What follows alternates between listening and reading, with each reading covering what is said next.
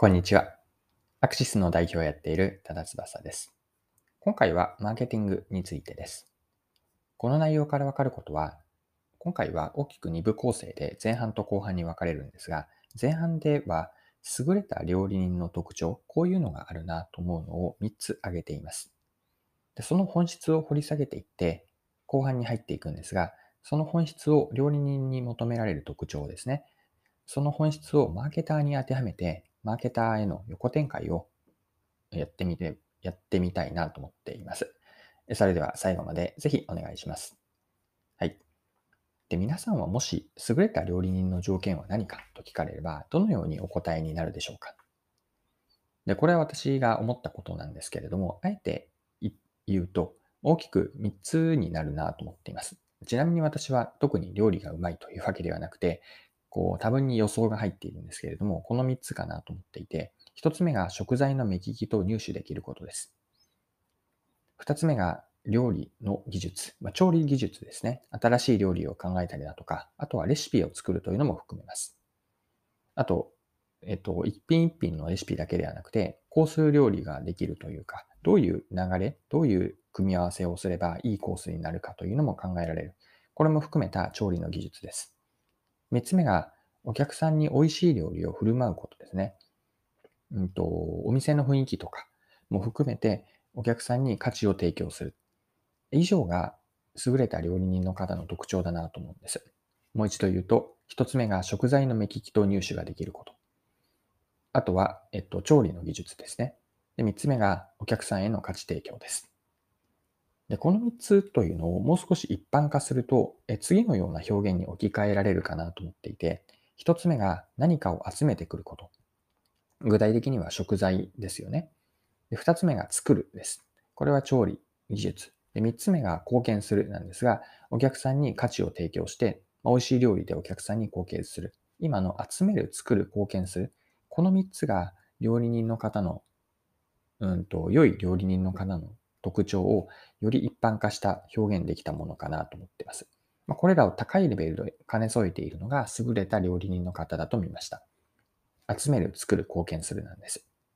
はい。で、ここまでが今回の内容の前半で、ここから後半に入っていくんですが、今の3つの特徴、特に一般化した集める、作る、貢献するとあるんですが、これを他のものに置き換えて、具体的には最初に言ったように、マーケターに求められることに応用をしています。で、今の集める、作る、貢献するですね。これをそれぞれにマーケター、マーケティングに当てはめると、どんな置き換え、意味合いになるかというのを見ていきましょう。これによってマーケターが求められるスキルとか、あとはビジネスのセンスのようなものも含めて見えてくるのかなと思っています。で一つ目の集めるの要素なんですが、これはですね、お客さんのことを理解する、つまり顧客情報を集めるという言い換えだと思いました。というのも、マーケティングの始まりって顧客理解からなんですね。自分たちのお客さんは誰かを定義して、お客さんが抱えている問題とか負は何か、どういうことを望んでいるのか、どんなこう欲求とか希望を持っているのかというのを掘り下げて理解をしていくんです。で、特にお客さんがまだ本人も自覚できていないようなこと、こういった顕在的な気持ちとか感情も含めてどこまで掘り下げられるか、これはマーケティングの言葉で言うと顧客インサイトといって、これは行動につながる隠れた気持ちを表しているんですが、奥にある時には生々しい本音まで、それは本人も気づいていないので、いわばマーケターという赤の他人がどこまで本人以上に理解できるのかというのを問われて、こうした顧客情報を集められる能力、で顧客以外にも競合情報も含めてなんですけれども、このように、うんとまず、マーケティングにおいては、情報収集というのは大事だと思っていて、この部分をどれだけ高い能力を持っているのかというのが、マーケターにおける集めるの、えっと、意味合いです。はい。では、二つ目の作るも掘り下げてみましょう。マーケティングにおける作るというのは、マーケティング戦略ですね。でもっと言うと、戦略とかその次のマーケティング施策のより上位概念にある目的設定、目的を作る力というのもここに含めます。で、目的に加えて扱う商品とかサービスのブランドのビジョンとかミッションに落とし込むというのも作るに含めます。で、こうしたビジョンとミッションがあって、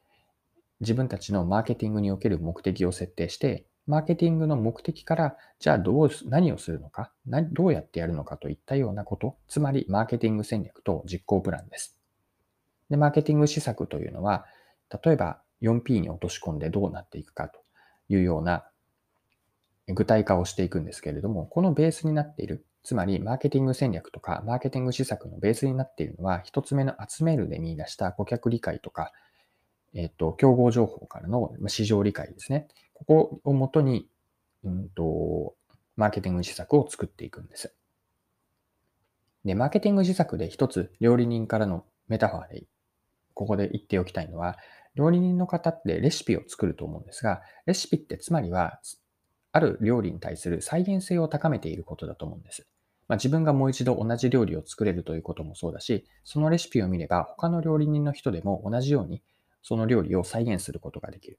これはマーケティング施策でも同じで、マーケティング施策というのをもう一回やろうと思えば同じ施策ができるし、あるいは他のマーケターにもこうこうこういうやり方をしたというレシピのようなものを残しておければ、それは社内とか他のマーケターにへの再現性を高められるので、こうしたうんと、料理人の人がレシピを作るように再現性を高めておくというのもマーケターには求められます。はい。ここまでが、えっと、作るでした。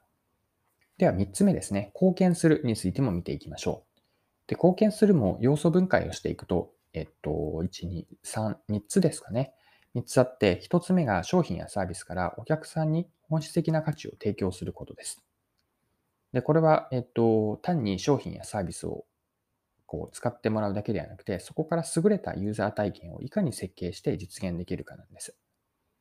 で、二つ目の段階というのが、その価値提供から結局のところのお客さんの、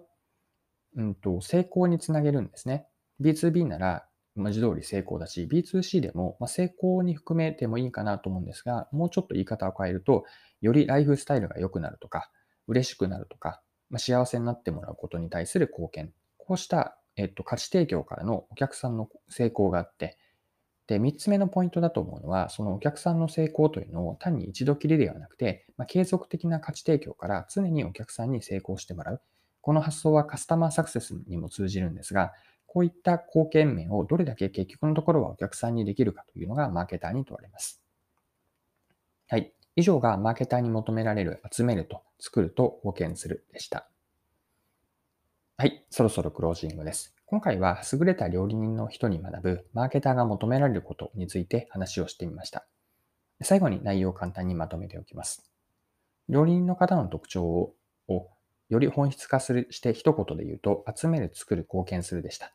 で、それぞれをマーケターに当てはめると、集めるというのは顧客定義と顧客理解、いわゆる顧客情報なんですが、しっかりと顧客を絞ってお客さんのことを理解します。で他には競合情報とか市場の情報も集めていって、マーケットを理解することも求められます。二つ目の作るというのは、まず目的とかビジョンがあって、そこからマーケティング戦略とマーケティング施策、そして施策の再現性も求められます。三つ目の貢献するというのは、お客さんに価値を提供してお客さんの成功の実現です。成功というのも一度きりではなくて、継続的に成功を呼んでいく、こうしたことがマーケターには求められます。はい。今回も貴重なお時間を使って最後までお付き合いいただきありがとうございました。次回もぜひよろしくお願いします。それでは今日も素敵な一日にしていきましょう。